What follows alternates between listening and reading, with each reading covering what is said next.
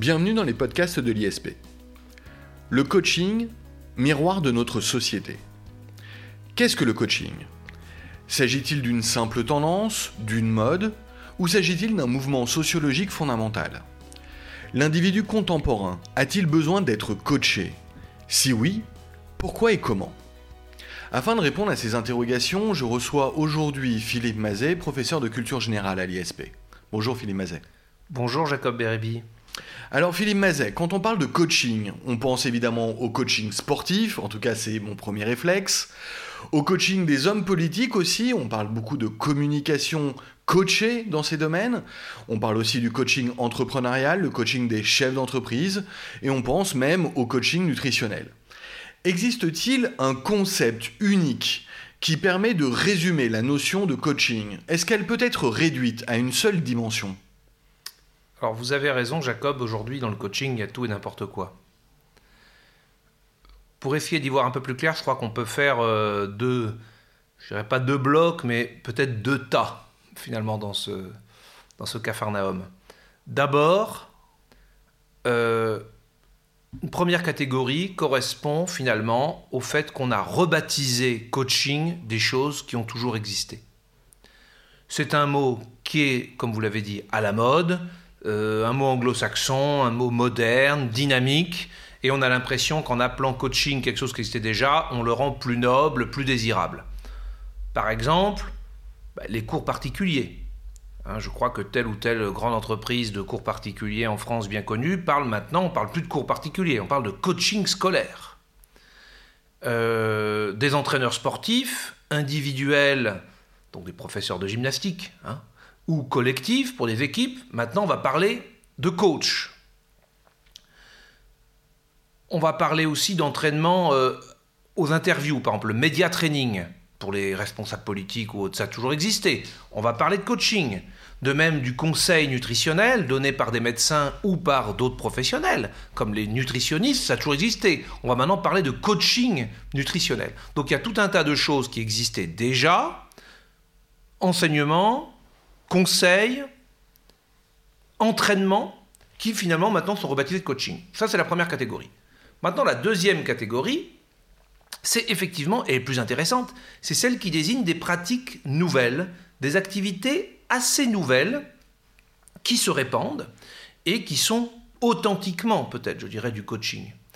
Alors, comment on pourrait les, les rassembler, les résumer? Bon, d'abord, l'étymologie ne nous dit pas grand-chose. L'étymologie, c'est l'étymologie française, c'est le, le cocher. Hein. Donc c'est celui qui fouette les chevaux pour qu'ils avancent. Alors ça va un peu peut-être pour le, certains coachs sportifs, un peu version... Euh, oui, il y a une idée de direction et d'autorité derrière. Voilà, et puis on fait faire un effort finalement. Hein. Voilà. Bon, ok, c'est pas très gentil pour le cheval quand même, hein, parce que le client c'est le cheval. Voilà, donc l'étymologie nous dit pas grand-chose honnêtement. Je crois que c'est pas avec l'étymologie qu'on va définir ce qui est plus spécifiquement les activités vraiment de coaching. Moi, la définition que je donnerais, le coaching est une activité finalement qui consiste à accompagner, donc c'est un, accompagnement d'individus ou de groupes, il y a du coaching d'équipe aussi, hein, euh, visant à, mais c'est essentiellement individuel, à accompagner des individus, on va dire, dans l'atteinte de leurs objectifs. Voilà. Donc un individu a un objectif, qu'il veut atteindre, réussir son débat deuxième tour des présidentielles, perdre 3 kilos avant les vacances, euh, avoir euh, son bac, et on va l'accompagner pour atteindre cet objectif. Et spécifiquement, qu'on parle d'accompagnement, il y a l'idée que le coach n'est pas dans ce qu'on appelle une position haute. Il n'est pas l'expert, le professeur qui va délivrer un savoir ou une méthode. Il est à côté, accompagnement. Il est à côté. En effet, le coaching, Deuxième élément de la définition, donc, hein, un accompagnement pour atteindre des objectifs. Le deuxième élément de la définition, c'est la méthode qui est la maïotique. Donc, le coaching, c'est un accompagnement pour atteindre des objectifs en utilisant la maïotique, c'est-à-dire une méthode qui permet ou qui vise à ce que les solutions, euh, les décisions viennent du coaché, du client lui-même. Ils ne lui sont pas assénés, imposés, conseillés ou dictés par le coach. Ça doit venir du coaché. Alors Philippe Mazet, vous utilisez deux mots qui m'interpellent, le mot de client d'abord, mais aussi euh, ce terme de maïotique. Quelque part, ce terme de maïotique, lui, il est loin d'être nouveau, on est bien d'accord, et j'ai le sentiment presque de, que l'on revient à quelque chose, là aussi, de classique et qui ne serait pas nouveau. J'y vois une forme de psychanalyse, euh, la psychanalyse, hein, cette mode quelque peu plus ancienne hein, donc que le coaching, mais qui n'est finalement euh, elle-même euh, qu'un fruit de la seconde moitié du XXe siècle. Alors, coaching, psychanalyse, n'est-ce pas la même chose? Alors, il y a pas mal de similitudes. On voit notamment sur le marché euh, pas mal de psy qui deviennent coach.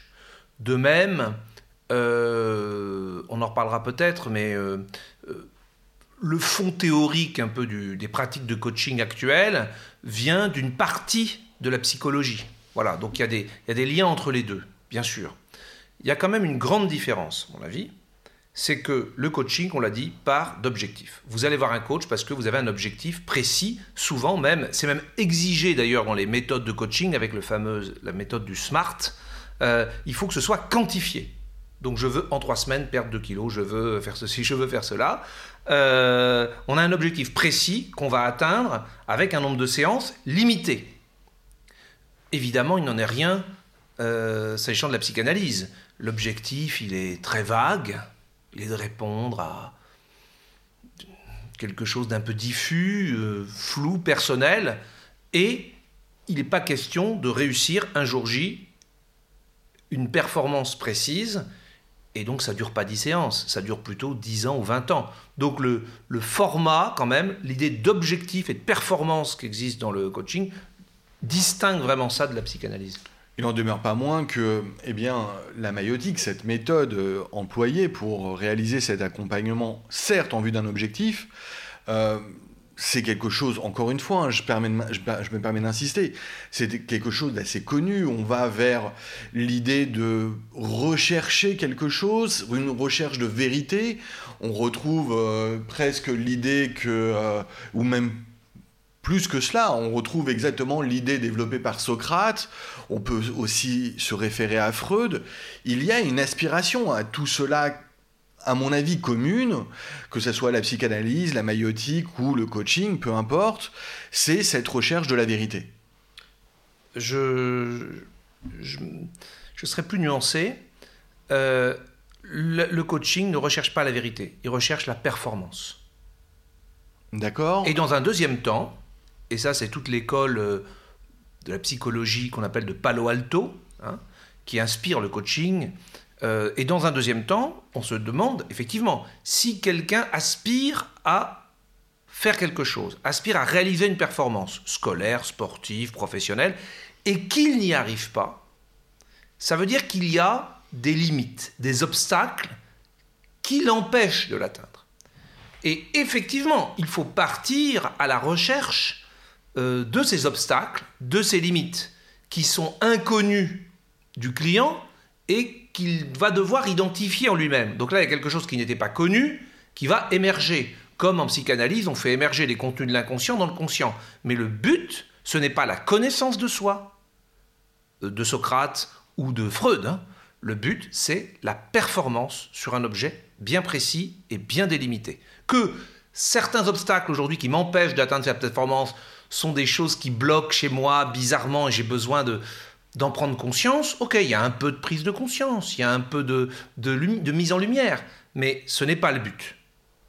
Alors, révélant ma totale ignorance en la matière, est-ce que euh, vous pouvez nous expliquer ce qu'est l'école de Palo Alto dont, auquel, à laquelle vous avez fait référence? Oui, alors en fait, euh, effectivement, les, les, techniques de coaching, je dirais, sérieuses aujourd'hui, hein, euh, parce qu'on a vu que ça recouvre tout et n'importe quoi, et je pense même que demain les voyantes vont parler de coaching astral, ou si c'est pas déjà fait. Hein. Donc tout est, euh, il y a tout un tas d'uluberlus qui parlent de coaching. Bon, mais les techniques sérieuses du coaching, l'épistémologie du coaching, hein, la base scientifique du coaching, repose pour l'essentiel sur une branche de la psychologie qui est née dans les années 50, 60 en Californie, à Palo Alto. Aujourd'hui, c'est le cœur de la Silicon Valley, Palo Alto. Hein. Tout ça n'est pas du tout sans, lien. Hein. Je pense que le 21e siècle s'est beaucoup mmh. décidé là-bas. a été pensé là-bas, comme le XXe siècle a été pensé à Vienne. Hein. Euh, et en fait, cette branche de la psychologie, finalement, donne lieu, est un peu une branche en réaction à, Freud. Voilà. C'est-à-dire que l'idée de la psychanalyse, en gros, hein, c'est qu'il faut aller chercher très loin, au fond, des choses inconnues, très profondes, dans une quête sans fin qui va peut-être prendre toute une vie pour euh, un peu de mieux-être, peut-être, ou un peu de meilleure conscience de soi. Là, on prend tout à fait le, le contre-pied, on décide de rester en surface. Et on dit que simplement en changeant son comportement, en changeant son attitude, en changeant des petites choses en surface, on peut obtenir d'excellents résultats en termes de bien-être, en termes de performance, etc., etc. Donc on reste en surface. Aujourd'hui, il y a un succès d'ailleurs de cette école qui s'appuie sur les neurosciences. C'est-à-dire qu'en changeant euh, il y a une école, rien que le nom, ça va vous parler, la PNL, la fameuse PNL, la programmation neurolinguistique, c'est un des fleurons de l'école de Palo Alto, qui considère qu'en changeant ses pensées, en fermant les yeux à certains moments, en se reconditionnant, en jouant sur sa respiration, en visualisant des choses, tout de suite, on va être mieux et faire mieux. Euh, on reste en surface. Aujourd'hui, toutes ces techniques-là, il y a des thérapies, hein, des psychothérapies inspirées de Palo Alto, on appelle ça les TCC, c'est des thérapies cognitives et comportementales. Finalement, on nous donne des trucs pour se conditionner différemment et pour être mieux. Voilà. On va pas en profondeur. D'accord. Alors, malgré euh, on va dire, l'ambivalence du terme de coaching, et malgré même une certaine ambivalence dans vos propos, parce que d'un côté on nous parle de neurosciences et de l'autre on parle de trucs, entre euh, ce qui pourrait être à la fois cartésien et ce qui semble euh, incertain, on arrive à saisir finalement ce que l'on entend donc par ce coaching d'accompagnement. Très bien, mais Philippe Mazet, euh, nous avons plutôt l'habitude, vous et moi, d'avoir des conversations, et nous les présentons à nos auditeurs, qui ont trait à la culture générale. Et la question à laquelle nous devons maintenant répondre, et qui me semble évidente, c'est pourquoi avoir choisi ce sujet du coaching? Quel est le rapport finalement avec notre société civile française contemporaine? Qu'est-ce que le coaching révèle sur notre société aujourd'hui, sur l'individu dans notre société Alors, je vais vous répondre, mais je reviens un tout petit peu en arrière, parce que vous m'avez un peu lancé un petit défi en disant d'un côté on parle de neurosciences, de l'autre on parle de trucs. En fait, c'est la même chose. Euh, il y a un livre qui a fait beaucoup couler d'encre il y a une trentaine d'années en France, qui est un classique aussi de la culture générale, le livre d'Alain Changeux, L'homme neuronal. Finalement, l'idée, c'est quoi? C'est que nous sommes programmés par nos neurones. Nous programmons nos neurones. Nous sommes comme un ordinateur finalement. Hein. Et euh, la question, c'est donc de se reprogrammer, déprogrammer et de d'agir un peu sur la programmation. Donc c'est des petits trucs, des petites interventions qu'on peut faire sur soi-même pour qu'ensuite ça tourne tout seul. Évidemment, de la conception de l'homme par les neurosciences comme un homme neuronal, comme un, un ordinateur finalement de neurones, à la machine qui, elle, euh, fait preuve d'intelligence artificielle, il n'y a qu'un pas. Hein, parce que vous voyez bien que comment, un jour comment tout ça se rejoindra, mais ça c'est de la science-fiction, ça sera peut-être une autre, un autre L'occasion d'une autre. Euh, voilà. Effectivement. Alors maintenant, bien. revenons à, effectivement à quelque chose de plus classique, peut-être de, culture générale, si on peut dire, sur la société. Qu'est-ce que ça dit de notre société? Le coaching, euh, vous avez intitulé, je crois, ce, cette émission euh, miroir de notre société, bah oui, je crois que ça reflète, euh, ça dit beaucoup, beaucoup de ce qu'est notre société contemporaine. Notamment de ses contradictions, ses tensions, ses paradoxes même. Je pense à deux d'entre eux. D'abord, il y a quelque chose d'un petit peu, pour le moins ambivalent, dans le fait que, à la fois, nous sommes dans des sociétés de la performance, Alain Ehrenberg, le culte de la performance, bien sûr, on recherche la performance, la compétition, la concurrence, le succès. Et en même temps, nous sommes dans des sociétés où on cherche à être pris en charge, à être chouchouté, à être cocooné, à être accompagné. Michel Schneider avait écrit un livre s'appelait Big Mother. Hein. Notre société serait une grande maman, finalement, qui euh, s'occuperait de nous, qui nous, qui nous papouillerait, qui nous chouchouterait. Et c'est vrai que euh, l'individu, parfois, il hésite entre coaching, psychothérapie, thalassothérapie, euh, petit massage ou euh, un peu de zen ou je sais pas quoi finalement, hein, ou une semaine de vacances au Club. Finalement, le but c'est de se faire du bien, c'est qu'on nous fasse du bien, c'est qu'on s'occupe de nous. Donc il y a quand même d'un côté la compétition, la performance, et de l'autre le care, hein, C-A-R-E, l'idée du soin et les métiers du soin, de l'accompagnement qui ne cessent de, prendre de l'importance dans la société. Ça c'est quand même une contradiction. Bon. Une autre forme de contradiction, en tout cas d'injonction paradoxale, c'est l'obligation d'être heureux le, bonheur était plutôt un idéal au départ, désirable, euh, qui était à la base de la société moderne. Euh, qui est d'ailleurs dans la déclaration. Le droit au bonheur est d'ailleurs écrit noir sur blanc dans la déclaration d'indépendance des États-Unis de 1776, dont on sait que ça va amener à la déclaration de 1787, la Constitution, et à 1789, qui parle de bien commun, mais c'est pareil. Je vous rappelle de, Évidemment, euh, Saint-Just, le bonheur est une idée neuve en Europe, hein, qui va être dit pendant la Révolution française. Donc le bonheur, la recherche du bonheur individuel ou collectif, c'est la marque de nos sociétés, de notre monde moderne, auquel nous sommes attachés. Mais aujourd'hui, c'est plus simplement un idéal, c'est une obligation.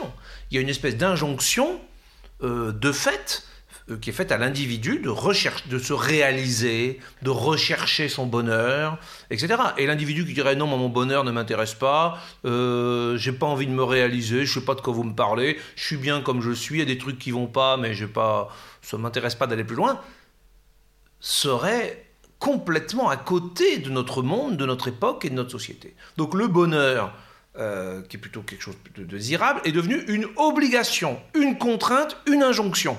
Ça, c'est quand même un petit peu curieux. Je vais plus loin. Euh, ça témoigne aussi de notre société, de, la disparition finalement des grands référents, des grands systèmes idéologiques. Hein. Le rôle du coach, euh, que ce soit le coach... Oui, j'aurais dû peut-être le préciser tout à l'heure.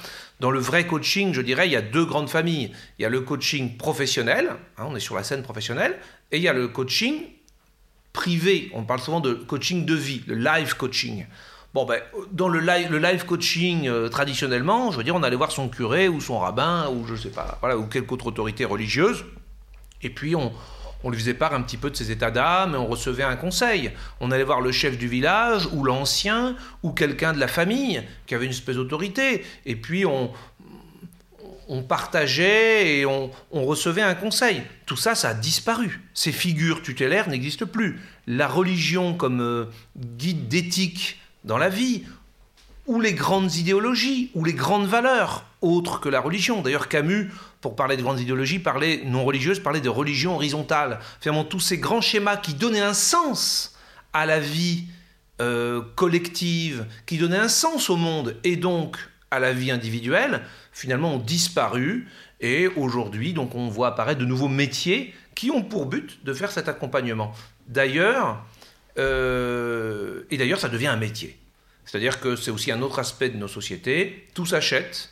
Hein. Euh, la division du travail ne cesse de progresser. Il y a une hyper spécialisation des tâches et une monétarisation des, rapports sociaux. Et donc maintenant, la sagesse, la réassurance, euh, la vision, euh, ça s'achète.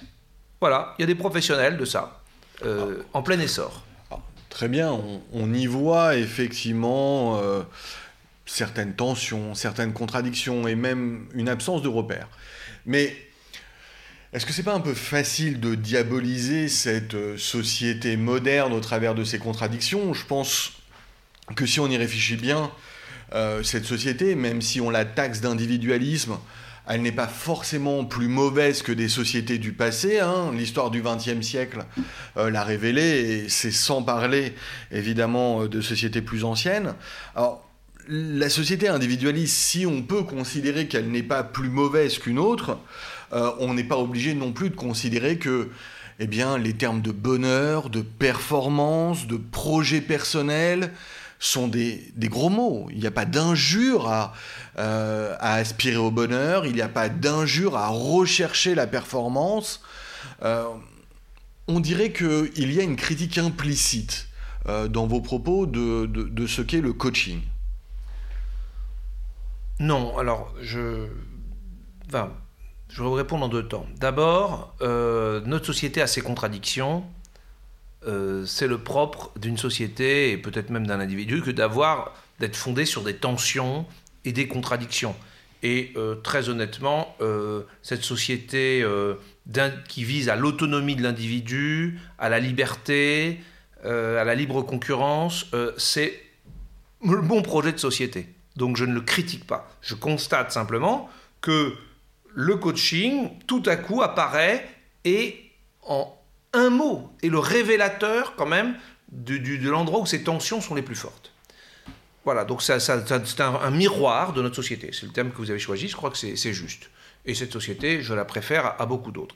Maintenant, il y a quand même un problème, effectivement. Et là, peut-être une critique que vous avez euh, perçue sur l'exagération, la prise d'importance, à mon sens, excessive à travers le coaching de l'aspect individuel de l'existence. Tous les problèmes, toutes les solutions ne sont pas, n'ont pas leur source à l'échelle individuelle. Il y a des problèmes qui sont de l'ordre individuel, des, solutions, des, des, actions à engager, euh, bien sûr, qui relèvent du niveau de chaque individu ou de chaque équipe, et aussi du coaching d'équipe. Mais il y a aussi parfois des problèmes, des solutions qui sont à identifier, à résoudre, à rechercher au niveau collectif. Et on voit bien dans l'entreprise aujourd'hui, je parle de choses très concrètes, que bah, finalement une entreprise mettant une gestion des ressources humaines déplorable, une ambiance de travail déplorable, euh, bon, beaucoup de dysfonctionnements, quelqu'un en souffre, en souffre, il est un peu en dépression, il est très mal, qu'est-ce qu'on va lui proposer Avant de remettre en cause l'organisation et de repenser collectivement la façon de fonctionner, un coaching. Voilà. C'est-à-dire comme si c'était à l'individu à s'adapter à des systèmes qui dysfonctionnent. Avant d'interroger le système, le collectif, le vivre ensemble, l'organisation, on, demande, on considère qu'il faut que l'individu s'adapte. Et je pense que, attention à cette conception du monde dans laquelle finalement, il n'y a que des problèmes et des solutions individuelles. Euh, il y a aussi une part des problèmes que nous rencontrons, des dysfonctionnements, des, qui sont du niveau collectif et qui doivent être traités, débattus au niveau collectif. C'est le sens de la société démocratique. Bon, très bien. Merci Philippe Mazet. Je crois qu'on a bien saisi l'idée générale.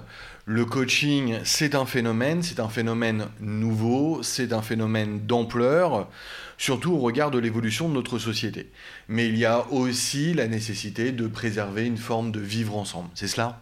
D'action collective. Et d'ailleurs, il y a quelque chose qui se développe. Alors ça, c'est un peu la dernière mode finalement, en réaction au coaching, euh, qui est quelque chose de très intéressant dans, le monde et dans les entreprises aujourd'hui. C'est le mentorat ou le tutorat. C'est-à-dire qu'il n'est plus question là de voir intervenir. En fait, qu'est-ce qui se passait? Il y a 30 ans, quand on arrivait dans une usine, dans une entreprise, on était formé par les anciens. Quand on avait un problème, on avait des référents. Et finalement, il y avait une espèce de transmission comme ça qui se faisait, une espèce de compagnonnage dans, un, voilà, euh, dans une communauté finalement qui continuait. Et voilà. Donc il y avait des référents. On a mis tout ça de côté. Aujourd'hui, on on tend de plus en plus à avoir des individus isolés, et quand il y a une difficulté et qu'on veut la régler, on essaie de trouver une solution à l'échelle individuelle.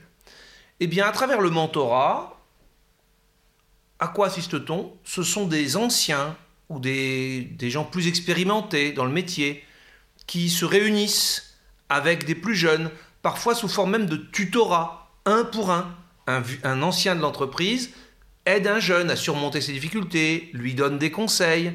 On fait aussi ce qu'on appelle du co-développement. C'est-à-dire plein de jeunes, on les met ensemble, ou plein de gens qui sont au même stade d'avancement, donc il n'y en a pas forcément qui sont tuteurs ou mentors, et ils échangent sur leurs bonnes pratiques, sur leurs difficultés. Et ce faisant, donc en partant de l'individu et de ses difficultés, il va vers ses pairs, il va vers d'autres qui appartiennent au collectif, qui ne sont pas un prestataire extérieur. Hein, euh, comme le coach, et ils essayent ensemble de voir comment chacun peut s'améliorer, surmonter ses difficultés. Ça, je crois que c'est l'avenir. C'est-à-dire que, euh, bien sûr que l'individu a pris une part plus importante dans nos sociétés qu'il y a encore euh, un siècle, mais il est dans un collectif avec d'autres individus qui eux aussi ont ces difficultés, ou ont rencontré ces difficultés, ou ont d'autres difficultés, et ensemble, on va partager et progresser. Donc je crois que c'est un peu une marque d'espoir aussi contre une hyper individualisation et un déni du collectif. je crois que définitivement, euh, le coaching révèle euh, qu'il euh, même s'il révèle encore une fois une, marque de l'individualisme sociétal euh, aujourd'hui, il est aussi euh, apparu évident, et il apparaît évident euh, à la suite de vos propos, que cet individualisme ne peut se faire sans repères collectifs, et ces repères collectifs, c'est ce, mentorat dont vous parliez. Je crois que ce qui ressort in fine de notre conversation, c'est une question d'équilibre une question d'équilibre entre l'individu et le collectif, entre le besoin de se réaliser personnellement et le vivre ensemble. Merci Philippe Mazet, euh, merci à tous, à bientôt. Merci.